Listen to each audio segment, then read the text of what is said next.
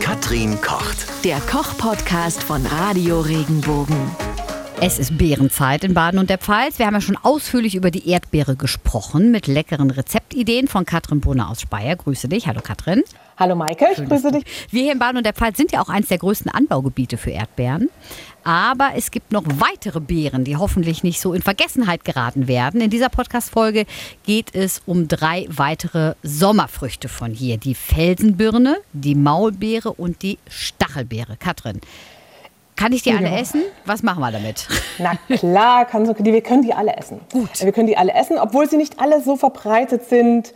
Die Stachelbeere kennt natürlich jeder. Und wusstest du eigentlich, äh, dass Deutschland das Land mit der größten Stachelbeerenproduktion weltweit ist? Nein. Weil wir die Aha. besonders gerne mögen oder weil die hier besonders Wa- gut wächst? Oder? Weil die hier besonders gut wächst. Also die, äh, die wächst ja hier in Europa sehr gut. So Mitteleuropa, das ist ein, dieser Strauch, meist als Strauch. Wild wächst er ja meist als Strauch. Nur im Garten haben wir das als Bäumchen kultiviert. Häufig verwildern die auch ganz gerne. Deswegen finden wir auch in Wald und Flur häufig wilde Stachelbeeren. Oder so halbwilde, ne? wenn sich dann so ein paar Gartensachen ausgewildert haben.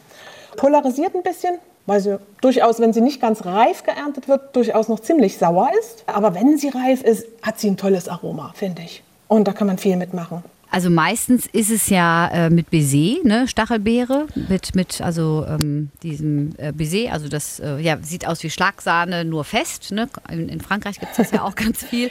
Genau. Ähm, was kann man denn noch machen mit der Stachelbeere? Was würdest du machen? Vielleicht noch mal ganz kurz zum Baiser. Das Baiser, äh, Stachelbeer-Baiser ist der Klassiker. Ne? Weil, diese, weil diese Stachelbeere so eine Säure hat, bringt man darauf ein Baiser. Ein Baiser ist ja ein, ein Eiweiß, was mit Zucker steif geschlagen wird und dann gebacken wird. Da bringe ich halt das Süße, den süßen Kontrapunkt zu den sauren Stachelbeeren da rein. Und deswegen ist das Stachelbeer-Baiser oder der Stachelbeer-Baiser-Kuchen der Klassiker, was man mit der Stachelbeere macht. Aber da kann man ja noch viel mehr machen, außer hunderten verschiedenen anderen Kuchen, die einfach auch so reinlegen in zum Beispiel einen Marmorkuchen oder einen, so einen Sandkuchen, einfach mal als Obsteinlage reingeben, kann ich das natürlich fürs Müsli verwenden. Ich kann sie ins Smoothie reinmischen. Ich kann sehr schöne Marmeladen und Gelees machen. Also meine Mama macht heute noch so eine, so eine Beerenmarmelade, da ist immer Stachelbeere dabei.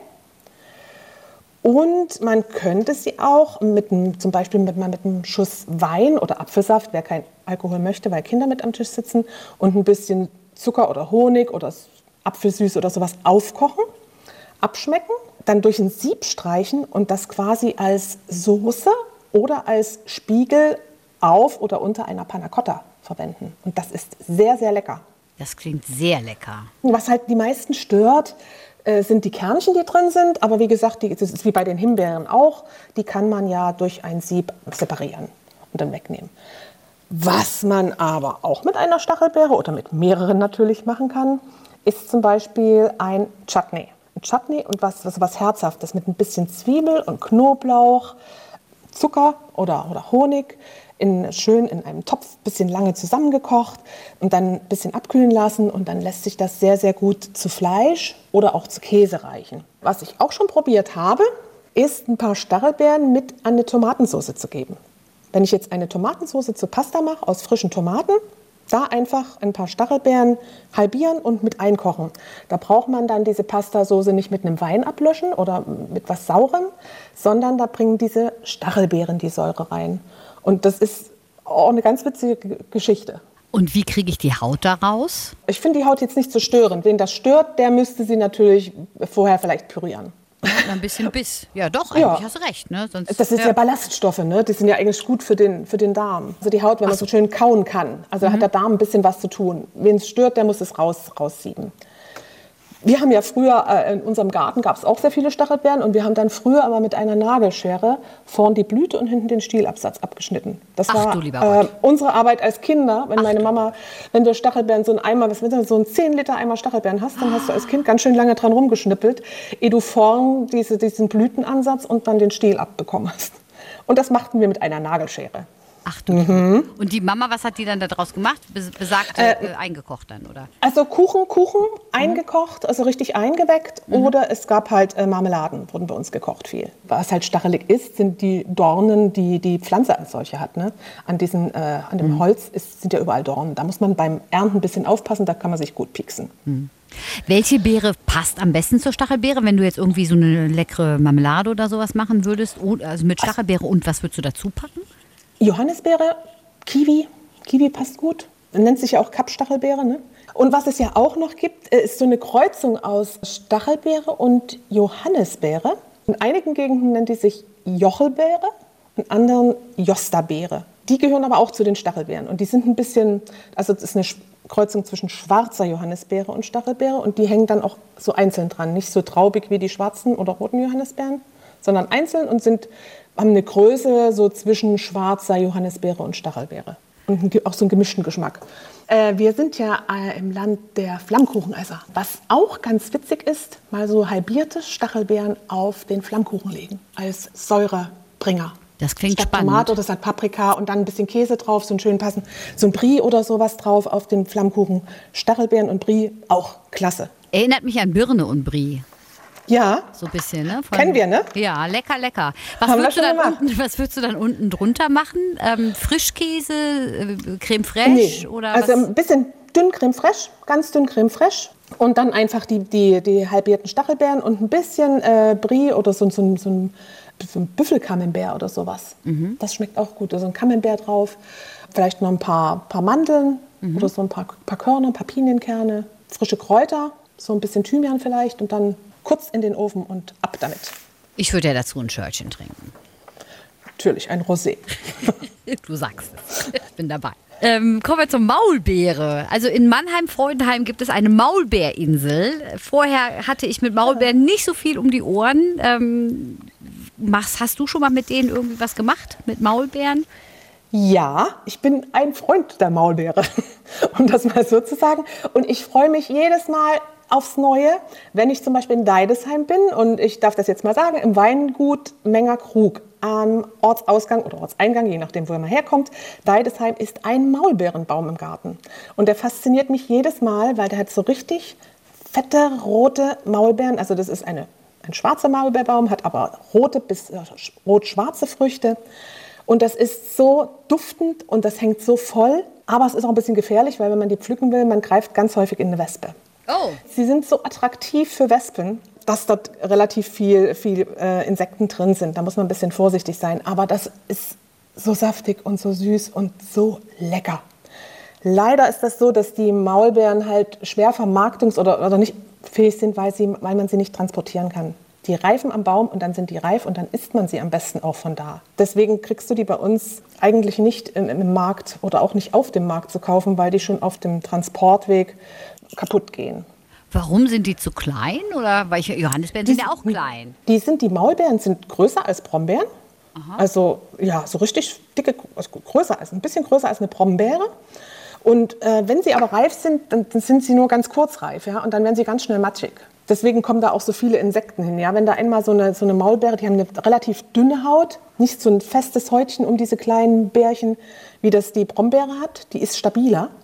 Die Maulbeere äh, platzt ganz schnell auf und dann kommen halt die Insekten. Wenn in Mannheim eine Maulbeerinsel ist, dann wurde das mit aller großer Sicherheit Ende des 19., Anfang des 20. Jahrhunderts gebaut, weil man früher die grünen Blätter des weißen Maulbeerbaums für den Zucht äh, des Seidenspinners verwendet hat. Da hat man ganz viele Maulbeerbäume aus den äh, tropischen, aus den subtropischen Regionen nach Europa eingeführt und hat dort eine Seitenraubenzucht begonnen. Und das hat man dann wieder nach. gemacht? Das ist, ja, das hat man damit gemacht. Das ist die, der Grund, warum es bei uns Maulbeerbäume gibt. Seide, die Seidenspinner, diese Raupen, die, die äh, spinnen ja und das ist die Seidengewinnung, so wie sie auch heute ist. Und jetzt ist es aber heute aus Asien alles viel billiger und deswegen verwendet man das halt. Macht man das in Europa nicht mehr. Das ist ja interessant. Nee, nee.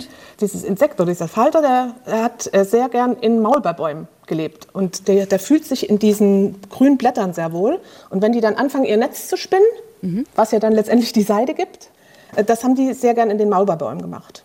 Und deswegen hat man die nach Europa gebracht, hat Parks errichtet und ich vermute, dass das in Mannheim den gleichen Hintergrund hat. Das kann Wissen gut sein, nicht, aber ja. ich vermute es. Ich werd mal Denn recherchieren. man hat die dann Man hat das häufig in Parks. Also die Maulbeere steht auch heute meist, wenn man eine findet, in einem Park. Wenn man jetzt das Glück hat ähm, und, und sieht ein paar Maulbeeren, die jetzt wirklich fast vom Baum fallen und ich kann mir sicher sein, gut, die kann ich jetzt essen, würdest du die einfach nehmen, ein bisschen Schlagsahne drauf oder was, was würdest du einfach so in, essen, waschen, essen oder was, was würdest du Ein bisschen machen? abwaschen, einfach so essen, weil die sind ganz süß und saftig.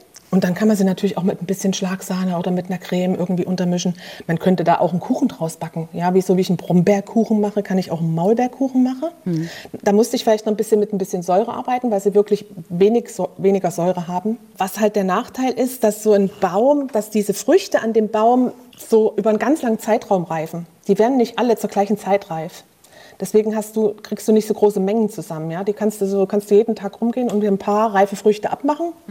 Das zieht sich eben über Wochen hin. Am meistens werden sie getrocknet. Also wenn du sie heute kaufen kannst, nicht frisch, sondern getrocknet. Also in Bio-Supermärkten gibt es getrocknete Maulbeeren.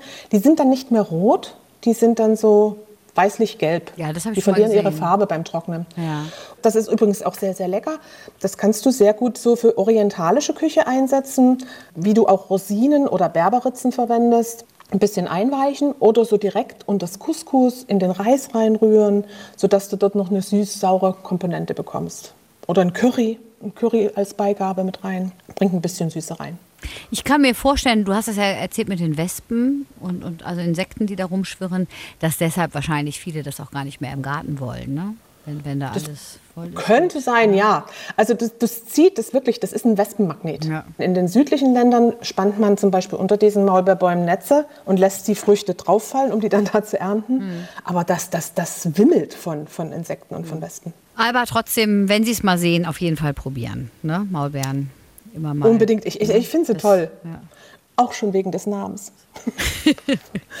Wieso denn dann Maulbeere? Weil die direkt in, in, den Mund, in, den, in den Mund fällt? Oder warum heißt Vielleicht. Maulbeere? Das ist Das, schon weiß, das weiß ich nicht. Ich überlege auch schon die ganze Zeit bei der nächsten Beere, die dritte im Bunde heute, die Felsenbirne, wegen der For Ich weiß es nicht, warum Fel weg, Katrin, warum Felsenbirne? Ich weiß, also, das kann dir kein Mensch sagen. Nee, ne? Das, Das hat nämlich mit der Birne überhaupt nichts, nichts zu tun. ne? Wahrscheinlich hat das, irgendeinen altdeutschen Hintergrund oder so. Birne, Apfel und sowas, die gehören ja von der Blütenform her zu der Gattung der Rosengewächse und die Blüten sehen bei der Felsenbirne ähnlich aus. Aber sieht eher aus wie eine, wie eine Blaubeere, wie so eine Ja. Heidelbeere. Ja. Ne? Das wird auch gar nicht als sowas wahrgenommen. Wer noch guten Zugang hat, also Osteuropäer, die haben das, die haben das viel gesammelt und die sammeln das auch hier bei uns in, in deutschen Gefilden noch häufig. Die gehen auch in die Parks, an den Wegrändern oder wenn man in, am, Wald, am Waldrand langläuft, da findet man öfter mal eine Felsenbirne.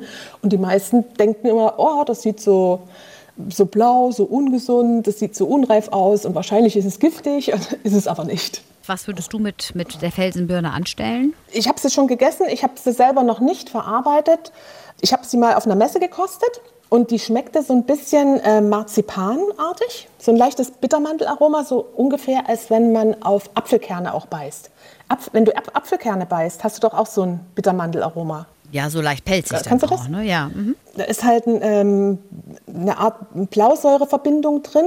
Da darf man halt nicht zu viel essen. Das ist ja wie bei Bittermandeln, darf, sollte man ja auch nicht essen. Das ist ja nicht, nicht gesund. Aber wenn, du das ein bisschen verschluckst oder so ein paar Apfelkerne verschluckst, passiert ja auch nichts. Sollst halt nur nicht löffelweise das also roh essen. Und so ist das bei diesen Felsenbirnen auch. Die, die Kernchen innen drin ähm, sollte man in Maßen verzehren, sonst kann man ein bisschen Verdauungsprobleme bekommen.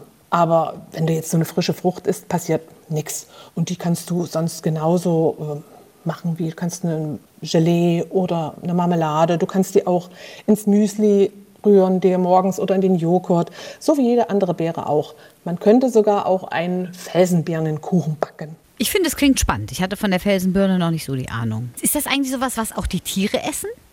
Ja, Ader, also Tiere, das ist ja im Prinzip so wie Vogelbeeren. Die äh, Vögel, die holen sich die von ganz allein. Also muss man sogar zusehen, dass man vielleicht noch was kriegt. Dass man überhaupt was ist es- abkriegt. Ja, meistens ist das auch so, wenn, wenn das jemand in seinem Garten kultiviert, dann spannen, spannen diejenigen Leute auch solche Vogelnetze drüber. Sonst kriegen die nichts ab. Das ist manchmal auch wie bei, bei Kirschen. Das siehst du ja manchmal auch, dass die Kirschplantagen mit Netzen abgedeckt sind, sonst äh, bleibt da nichts übrig. Das holen sich die Vögel. Ist deren Süßigkeit wahrscheinlich, ne? Oh, und das ist deren, Deren Schokolade. deren, deren täglich Schoki. Brot. Ja, dann danke für die, für die vielen Anregungen. Dann wollen wir uns mal durchprobieren. Felsenbirne, Maulbeere und Stachelbeere. Stachelbeere, ja. Schöne Beerenzeit in Baden und der Pfalz. Wenn dir der Podcast gefallen hat, bewerte ihn bitte auf iTunes und schreib vielleicht einen Kommentar. Das hilft uns sichtbarer zu sein und den Podcast bekannter zu machen. Dankeschön.